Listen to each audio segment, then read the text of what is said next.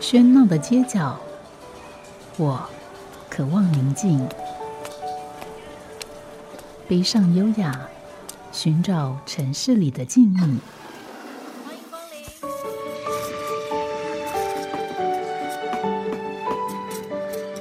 临。一杯拿铁问候，我们在书里相遇。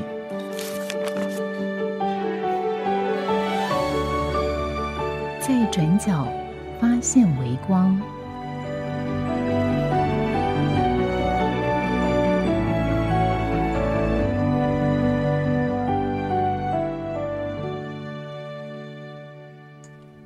欢迎收听今天的《在转角发现微光》，我是吴嘉恒。在今天的节目里面，我们继续邀访自己的房间的房主蔡善文来节目里面介绍这家书店。我们先跟呃房主问好。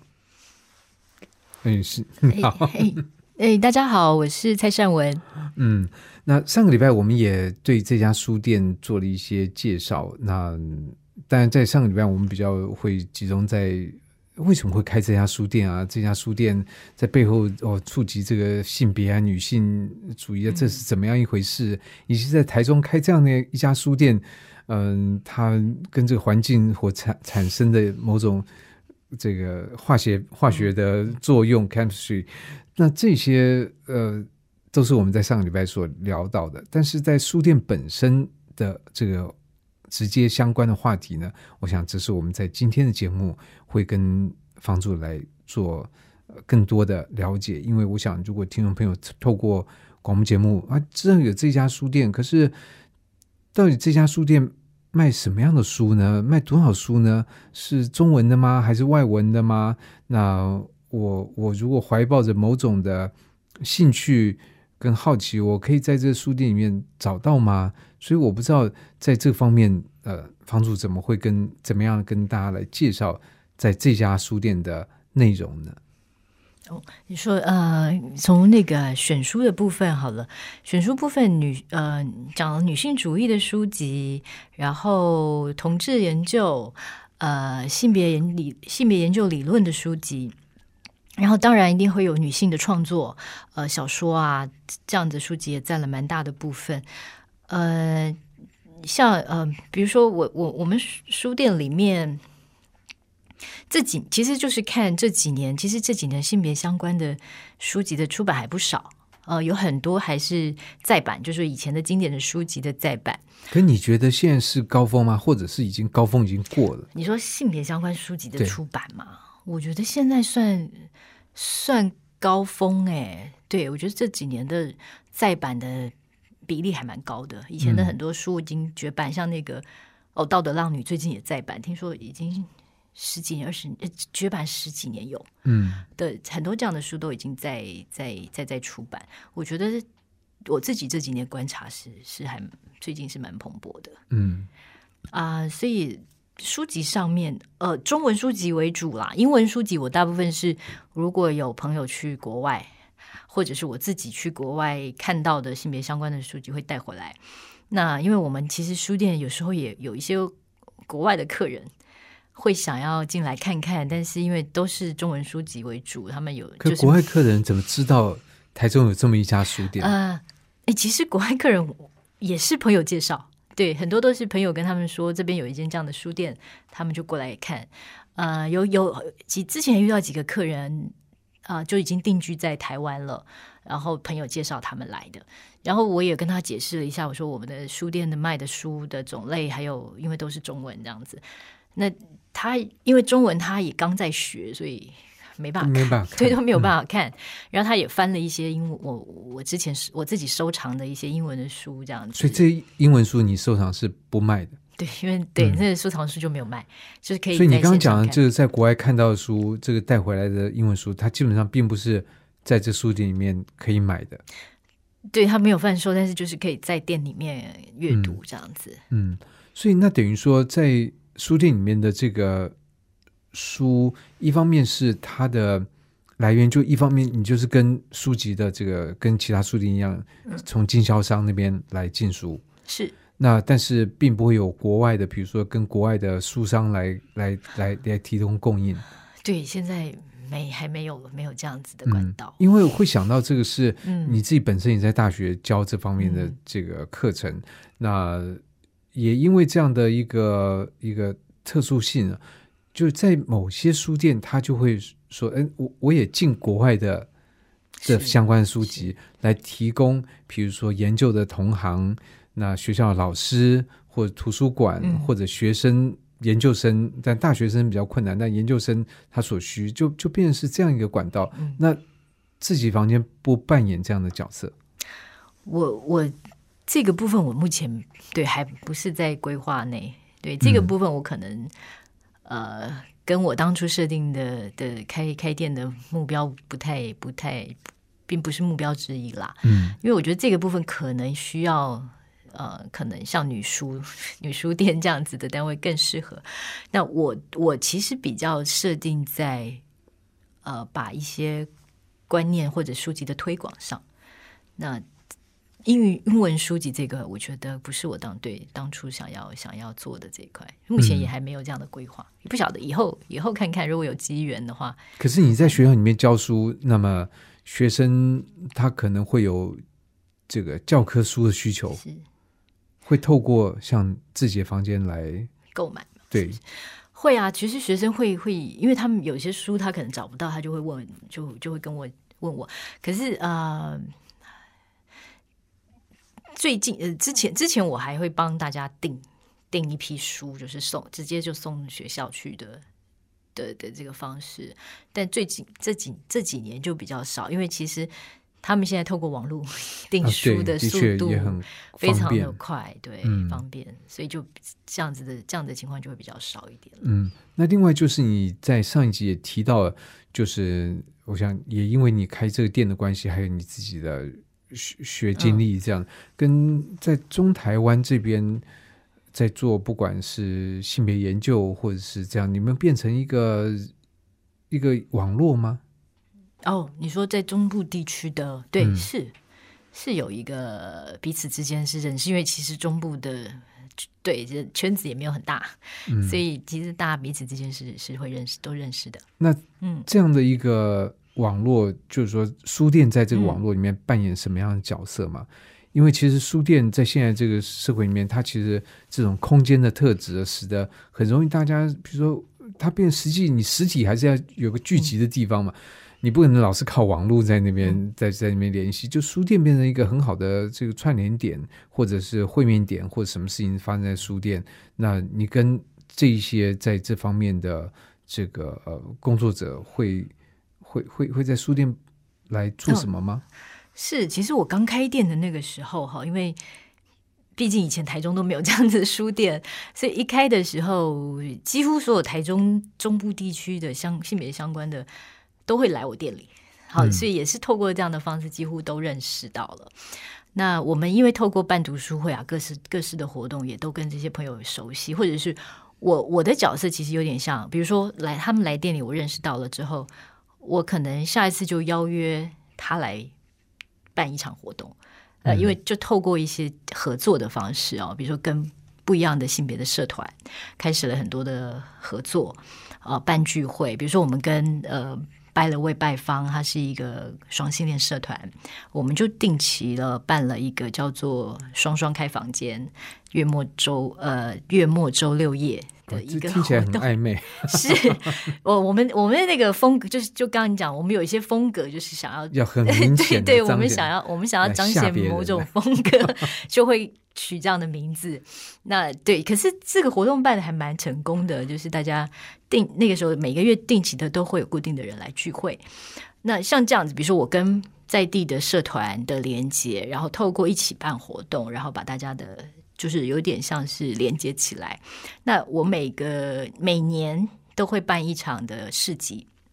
那我们叫做性别团中部性别团体义卖市集哦。这个是卖什么东西呢？呃你们不卖农产品吗？农产品没有卖，但是其实我我我我讲，其实现在有一些性别团体，他们也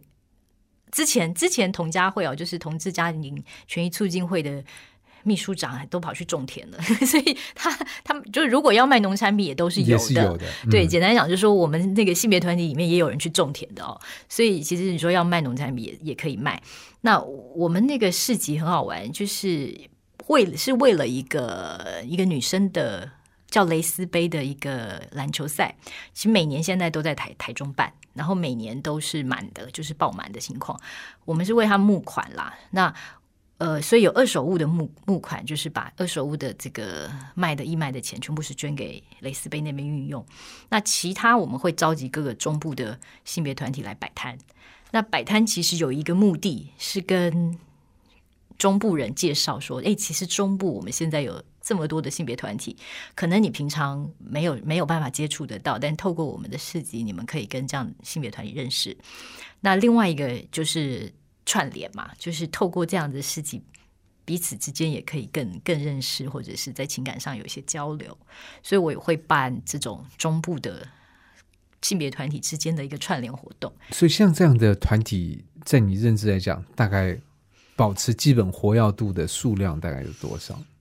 中部七八个，嗯，对，基本的数人。大概一直都维持在这样，但呃，其实那个最近，比如说彰化很好玩，因为因为其实以前彰化南投基本上是没有没有任何性别团体，现在这两年冒出了南投彰化的性别团体，其实就是会会蛮让人振奋的哈，就是说慢慢扩出去了，对，所以然后南投彰化其实他们经营的人其实是行动力很强的，所以他们现在的那个活动量有时候还比台中的对中部的团体还要强。这个我觉得或许有它历史的一种渊渊源在里面，因为其实在，呃一九二零年代那呃那个时候，我记得就是说，特别像比如说一九二零年代在在台中也中央书店的这个开开张，然后很多的这些思新的思想什么这些都出来。那在在我记得那时候应该就是在彰化，嗯，好像有有这个呃女性，她就读了这样的书，但她那时她那那时候也组织一些读书会，因为她觉得女性就是说这个志士要开，嗯然后要要要强。嗯要要强健体魄，要有些体育活动这些东西。那当然，这个 它有嗯也就导致了，比如说呃，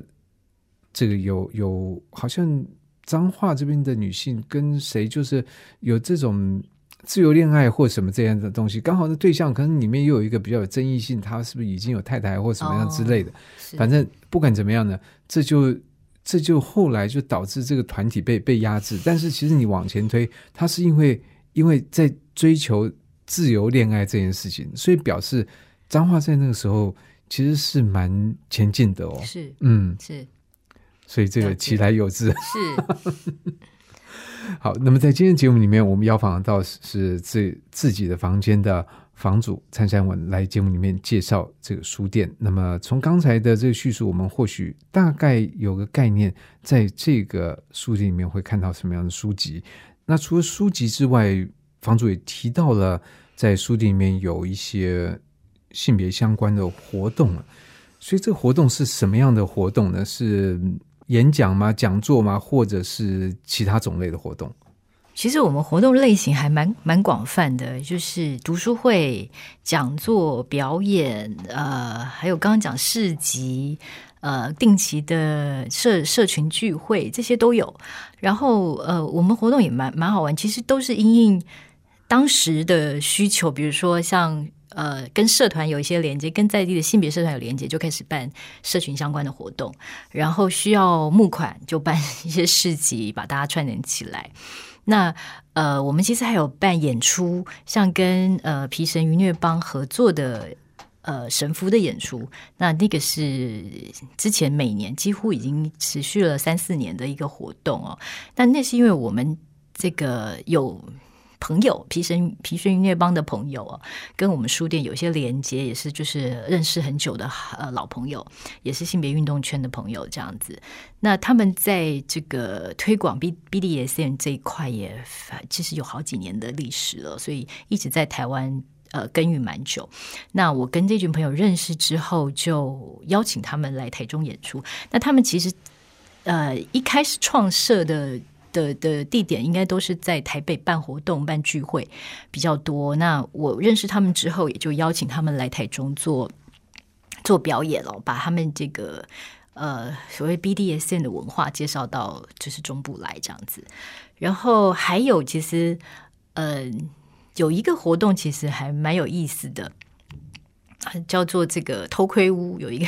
二十四小时女子日常的一个偷窥屋的活动。你们这个名称都很引人遐想，我必须要讲。是，但是我我我又必须解释一下，这个偷窥屋为什么当初要要。要这个有办这样子一个一个活动啊，当然也是因为认识的朋友，就是有一群有一群女生，她其实是一个表演者，也是身体工作者。他们他们在我看了他们的演出，我非常的喜欢哦。然后再加上那一阵子我很很好玩，就是我性别书店哦，在在这个台中，可能大家对这样子的一个议题是好奇的。我觉得好奇的那块很强，所以其实我们书店还有一个很特别的状况，就是大家会驻足在门口，但不进来。对，就是驻足在门口。然后，因为我们那边这四周都有窗户嘛，所以大家就是在这个驻足门口这样看。那这是什么 window shopping？这样是有一点像。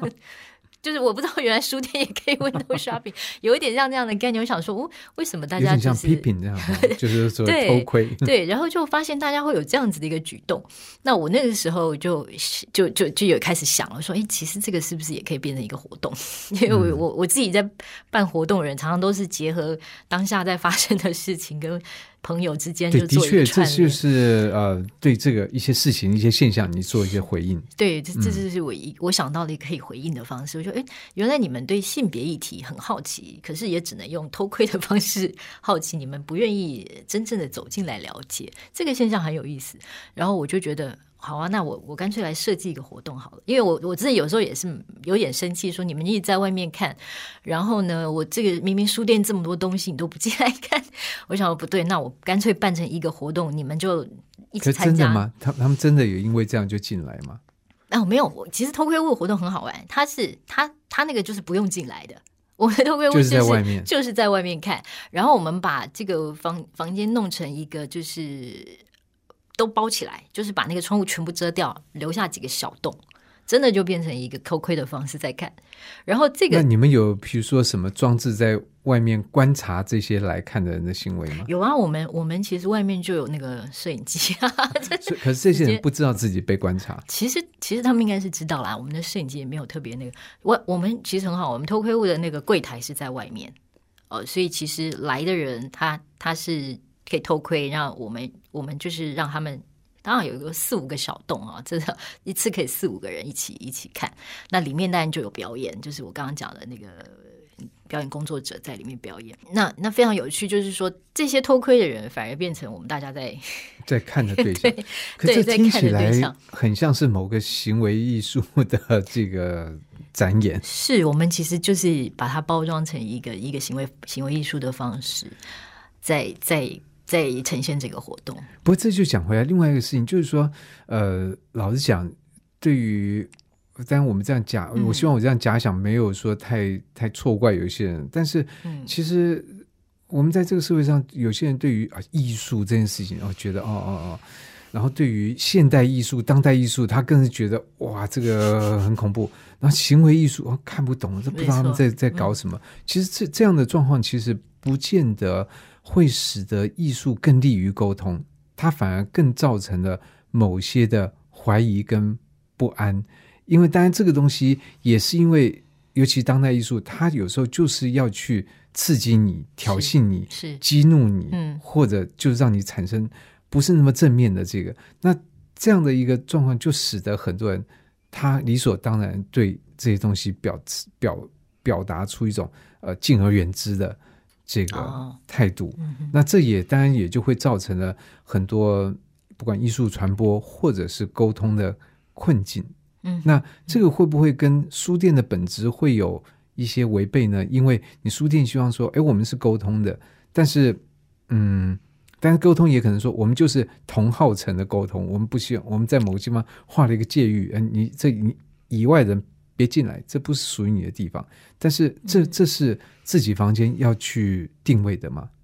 你如此这样自我定位？呃，当然不是。其实我我我其实是希望邀请更多人参与这个活动。嗯，对，在在那个其实偷窥那一次，其实算是非常成功的一个活动哦。他甚至有人是从台北 专程下来看。嗯，呃，有好几个朋友都是专程下来看这个活动，所以他其实那次的那个呃，好像应该蛮多人都知道的那个活动，但是有人专程来，有的人就没没办法。那很多的主就是知道这个活动就来看，然后也有很多人跟我反映说，这个活动真的是太好玩了。他说他这几年来最好玩的一个活动。嗯，那我我觉得那个那个那个过程真的就是，我觉得这个互动是发生的了，就是说有有有，就是透过这样子的一个呃，他们透过这个偷窥过程的参与，然后他觉得这个事情是有趣的。我觉得其实同时他们本身也意识到，就是说这个整个偷窥的过程。我我觉得很好玩，因为其实不管你谈到性别、谈到性，或者是某种禁忌的东西哦，呃，其实都在，其实都在挑。其实人人类里面内心有一些有一些东西，透过透过像偷窥偷窥屋这样子的一个一个活动，我觉得它可以把它更明明确的呈现出来，对，更明显的呈现出来。我有点，我其实那个意图是，其实有点想要让大家看到这个东西，但是它。但是我我们呈现的方式又是一个有趣的好玩的方式，让大家在过程中参与。当然，有些人可能就只看到好玩，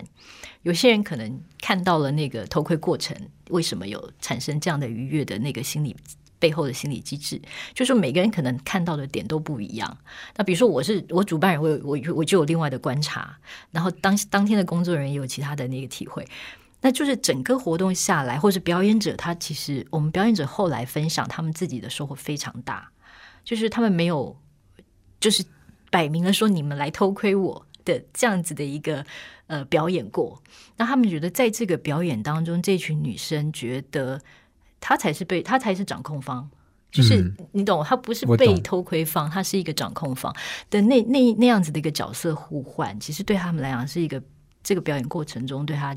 很后面的那个表演者跟我们的分享都是玩的非常开心。不过这也就像很多的表演艺术，就是说，呃，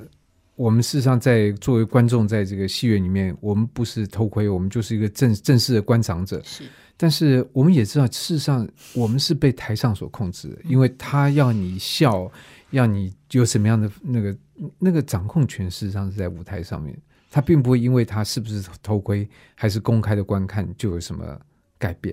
是，所以等于说，作为一个表演者，本来他的角色就是一个掌控者。可是你刚刚提到这几位表演者，在这个里面，他反而会觉得，哎，他很有收获，因为他不是一个被被宰制的对象，扣这个被被观看的对象，他其实上是掌控者。那那其实为什么为什么会这样特别讲的原因？因为通常这个女女生的身体，呃，或者是。这个通常都是所谓的被窥视的对象，所谓男性凝视这个东西。对，其实我这个活动某种程度也是在试图挑战的这个这个概念哦。那透过我就是摆明了就是请大家来偷窥的时候，这这里面的主动被动方其实是有某种程度上的转换的转换。嗯，对，所以我其实是试图想要去说这件事情哦，因为女生其实，在在呃，我们的社会里面，太多的时候是处于一个被观看的角色嘛。然后为什么？其实就像我的性别书店，像性别议题，其实也是它有一点有点就是呃某种禁忌。我就是远远的偷看、窥窥看、窥视着你，但是我就是不靠近，因为我知道呃靠近了之后，我可能会有承担着什么样的后果等等等等。那或是要承担什么样的风险哦？这些这些东西其实都在这个。都在这个偷窥物的表演里面呈现了。那这些女性的表演者特别特别特别的，其实知道，因为他们自己本来就是工表演表演工作者，他们知道这些男性凝视对他们的是什么，在在社会上的意的那个意义，在整个整个社会文化赋予的这个的的意义是什么？就是在这个父权角度下，那当然，以当我们这个主动的去办了一个这样的活动，然后把这个整个视角去。拉开来，或者是反转过来的时候，其实会有一个不一样的感受。那这也是我自自己，我其实某种程度我自己想处理的事情。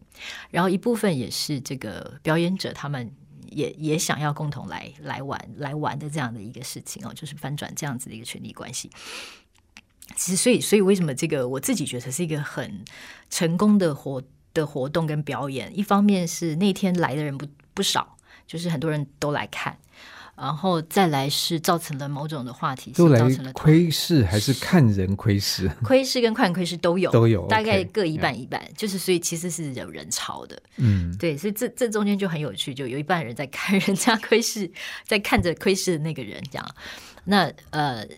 整个过程就把我自己觉得那个所谓的被窥视跟窥视的权利关系做了一些翻转，嗯，然后我们在中间玩的这个东西，其实这其实这里面也要讲的，就是说我们在谈性别议题，在谈女性角色，我们在谈性的时候，很多时候也必须用这样子的方式去翻转某一些权利。嗯，这是蛮有趣的。不过我还是有一些疑问，那这个疑问我们先听段音乐 之后再来提出。OK。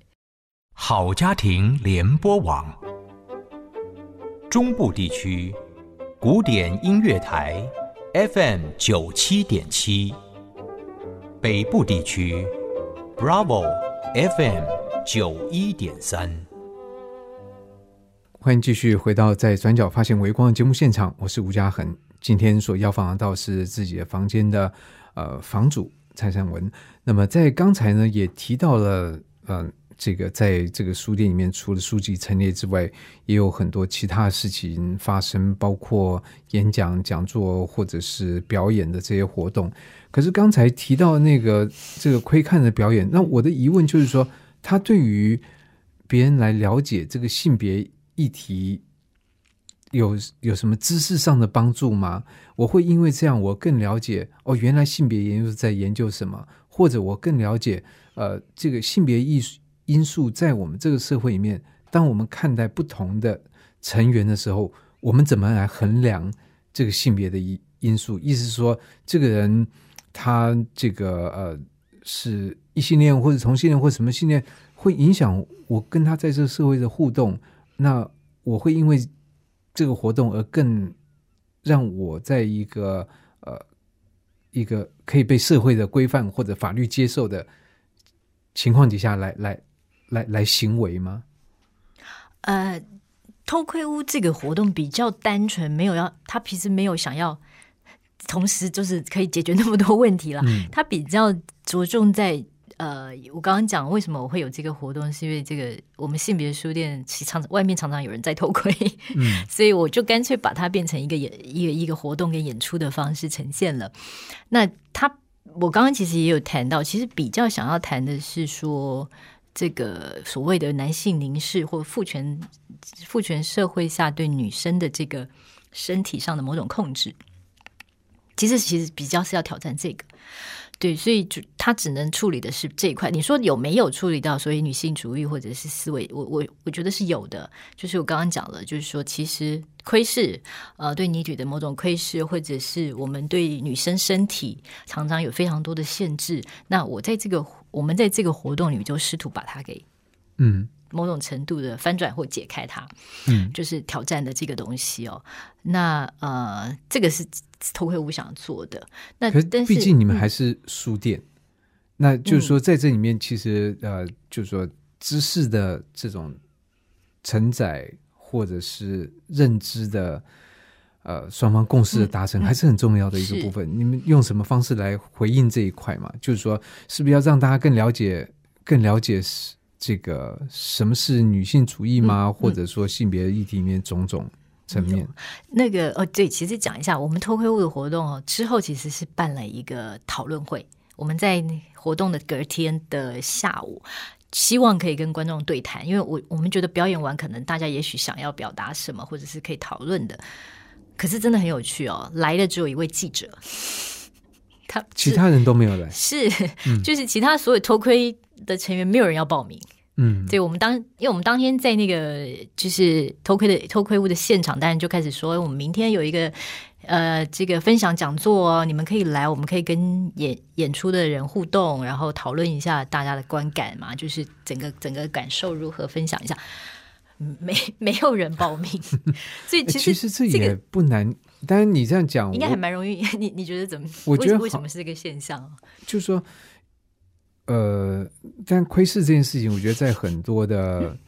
很多的艺术里面都有触及。是。比如说，在圣经里面，当然就有这个像这个苏珊娜这个被窥视，就是说窥视这件事情，对窥视者来讲，他并不要跟他有任何是，接触，就是这个，对，嗯，没错，所以在电影后窗里面也是一样。我看到一个这个，你说 现在要改变这整个整个关系的架构，是，而我要跟你嗯，这个说说话面对面，那其实不是在他的选项里面。没错。所以我我觉得那个结果。就就是这么有趣嘛，就是说没有，我没有 要参与讨论，嗯我我我是一个窥视者，基本上就像你讲的那个窥视者是不会跟被窥视对象有互动的，这其实好像是一个还蛮重要的一个一个点。那那结果也是，就大家也都没有人敢来报名。然后我虽然讲讲回来，另外一点就是说，这也是因为其实老实讲，像今天我们在谈的这些话题，可能在在在介绍很多书店的时候不会去触及。对然后从我们这整个社会的反应，它还是一个我们用人体来讲，就是说它是一个引起比较激烈免疫反应的一种一种东西。因为我们人体有时候你你种一个这个疫苗，它实际上会引起你的免疫反应，你会发热发热，或者是局部发发发烫这些等等等。嗯那所以在这个状况底下，我们当然希望说，透过这样的一个一个呃交谈，我们可以有更多的了解。对，那但是呢，像刚才这种状况，它具体而为说明了，其实在这个社会上面，即使我们说多元，多元并不意味着这个圆跟圆之间要有交流。有些时候是说、嗯。我走我的阳关道，对。我们反正你也不要来犯我，我们就是各自共共存。但是要讲话不用了，没错，嗯我我对我其实我们当下对那个，因为因为结果是这样子嘛，我们那个表演者跟我虽然有一点傻眼，但也想想说，嗯，好像也好像也应该就是这样子的那种感觉。那那是因为你们坦荡荡，所以希望说知道大家怎么想这件事情。是但是但是这都不是 对，就就对，看到那个结果，我们有一点一点傻眼，但是又觉得好像也就是这样哦，我也嗯应该也不会想要跟那个 被偷窥对象互动，或者是聊聊，是不是？那你们会有其他的这个讲座，或者说来来比较有。比较比较这个大家一般所预期到的方式来来介绍哦，这个女性主义的流派啊，呃。等等等等啊，比如说这样，有，我们其实呃有读了还蛮多书籍，是跟认识女性主义跟父权有关的书，呃，像性别打劫啊、第二性啊，然后我们最近念的是一个道德浪女的读书会啊，也为期了大概两三个月。然后还有之前所以一本书读两三个月，对我们一本书哇那至其实是至少两三个月，是对于参加者要求是相对来讲是高的。两三个月觉得是 真的是非常高，是不是？其实我们中间我看一下，对了，其实分量有一点有一些啦，但是我们有比较比较严格的读书，也有稍微松散的啦，就是带法会有点不太一样。嗯，像之前其实第二性那本要念更久，因为它非常的三大本，那我们也花了几乎一年一年多，读了一年多。嗯，好，这个好，那我问一个问题，就是说这个第二性这个这个名字我也书名我、我知道，嗯。那西蒙波啊也是觉得哇，这个这个很有名的名字，虽然对于可能比较我不知道，呃，跟我不一样年纪的人，说不定觉得嗯、不不知道，可是、嗯。老实讲我没有读过，嗯，那西蒙波娃如果到现在还在被读，表示他一定有他的力道或价值，那是那那个是什么？为什么西蒙波娃到今天还还我可以说还显得十分重要吗？是他这个第二性其实最近有一个法文直译版本，因为之前其实都从英文再翻过来中文的，它其实隔了一层，然后再加上英文的翻译版，中间有一个很大的章，一一个一大很大的篇章，第一卷其实没有翻哦，所以法文的直译版本最。呃，这个最新的这个法文直译版本，他把第一第一卷全部翻出来了哦。第一卷其实在讲一个等一下，那你觉得第一卷很重要？因为听起来非，常重要，然后然后在当时就把很重要的就但把它删掉是但。是这这当时其实并没有把这一卷翻出来，在这个我们的中文版里没有，所以呃哦，所以我后来看到法文直译版的第一卷的内容的时候，还蛮惊讶，因为整个第二性的理论基础其实是在第一卷说明的。那在第之前的版本，你有看过吗？之前有，那你看的时候不会觉得，诶，有没有怪怪的，少了什么？其实倒没有觉得怪怪，因为前面那一卷整个在讲整个的理理论是怎么样，然后后面开始讲说每一个每一个阶段的女人的状态，呃，然后各种各种职业的各种角色的女人，所以其实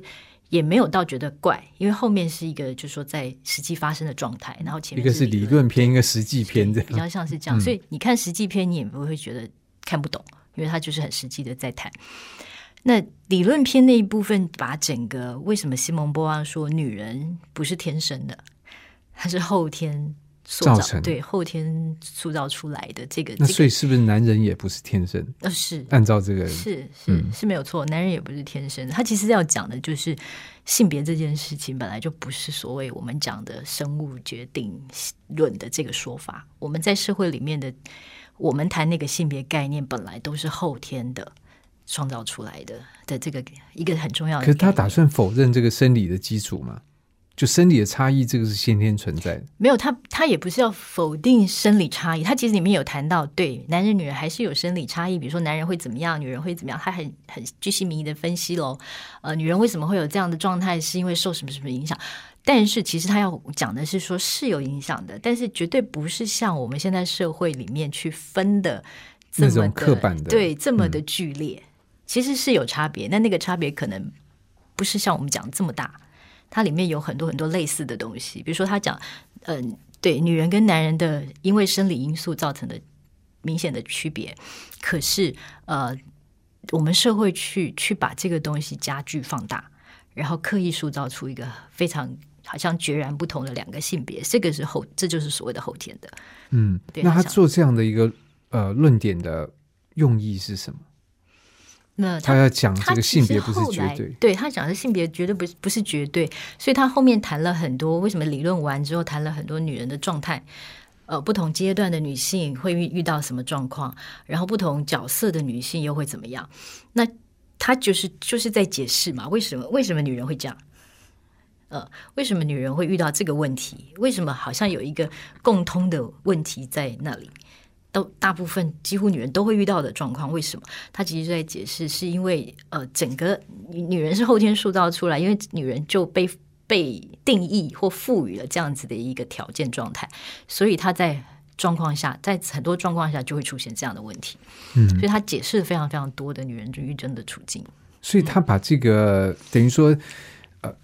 一反传统，把这个是绝对性别的绝对性给给不能说破坏，就是说他把它调整到一个相对性的这个。对那意思就是说，相对这个性别上面，女人是可以后天的社会来塑造，还是说女人自己的意志就可以来去主导跟决定这件事情？这是他要讲的吗？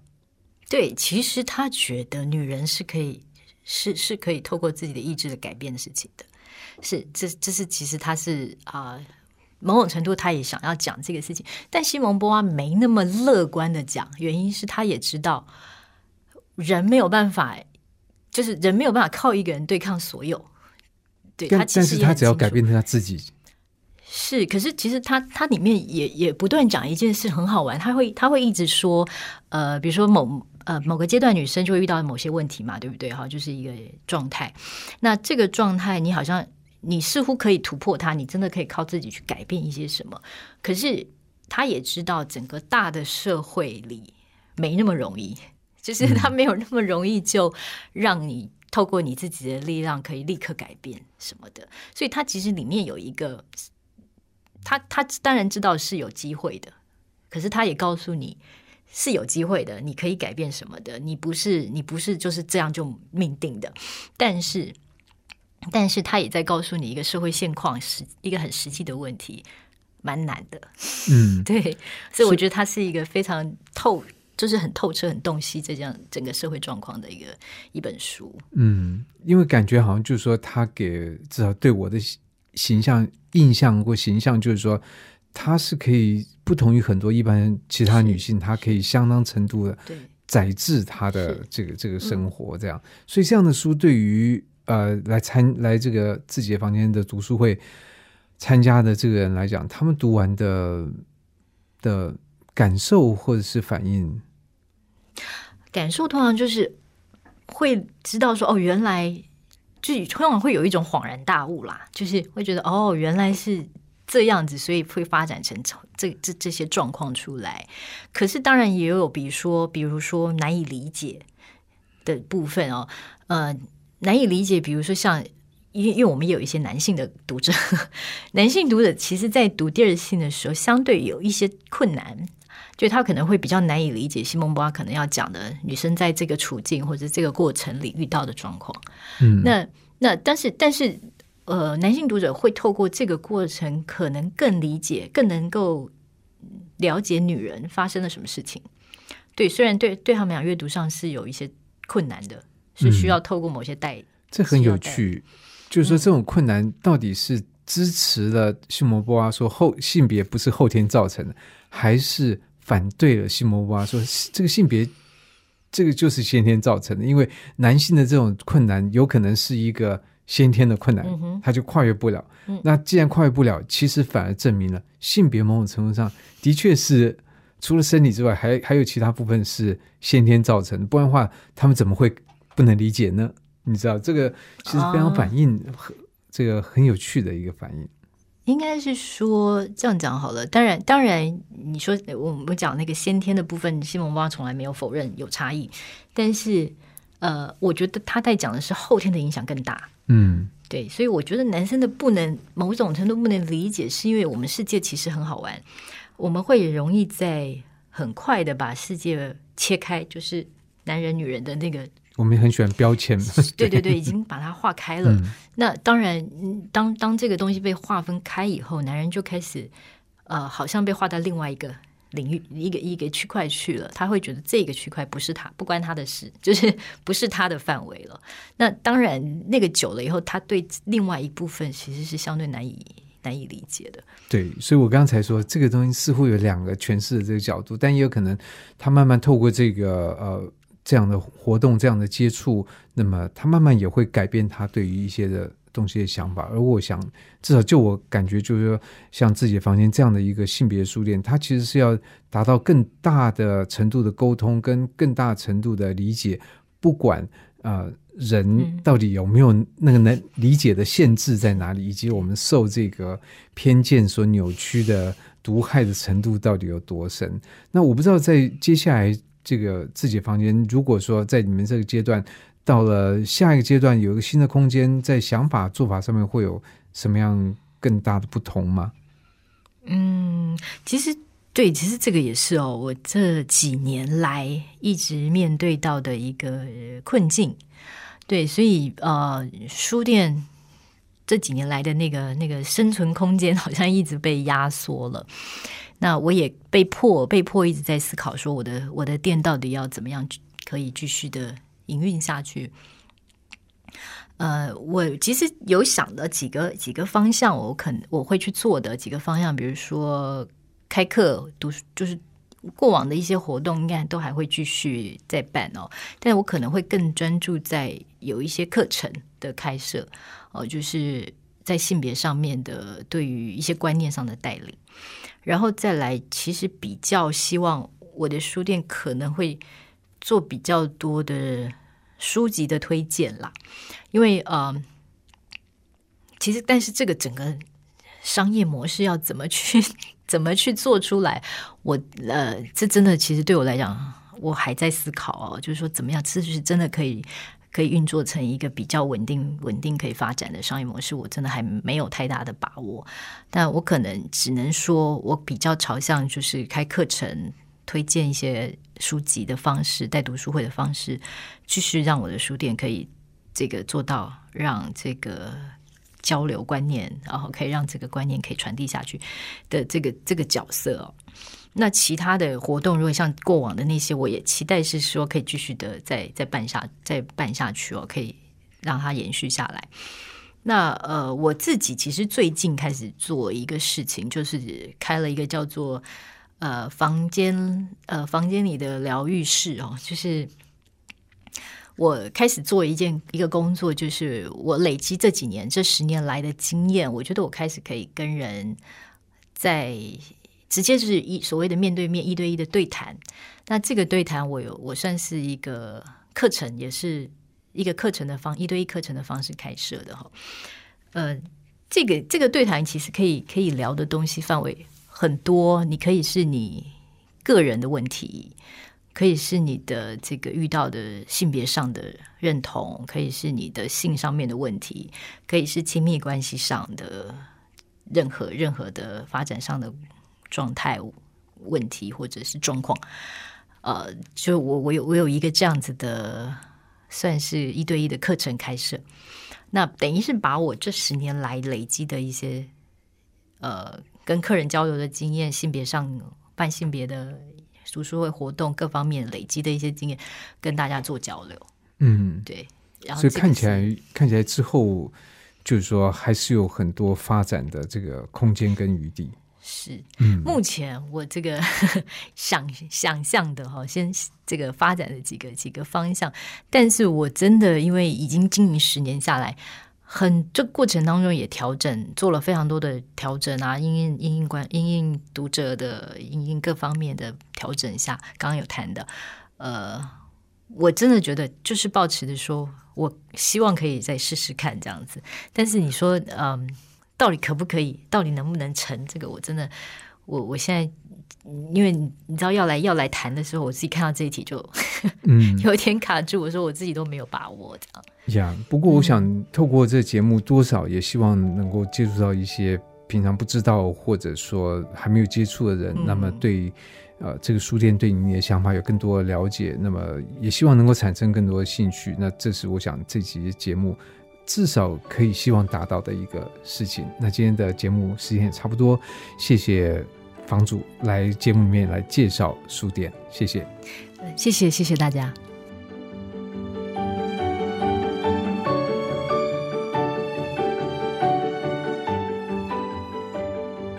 感谢您的收听。如果您喜欢这个节目，欢迎在 Apple Podcast 评分五颗星，并且留言。如果您是用 Spotify 或其他 App 平台收听，也请帮我分享给身边喜爱书的朋友。我们下集再见，拜拜。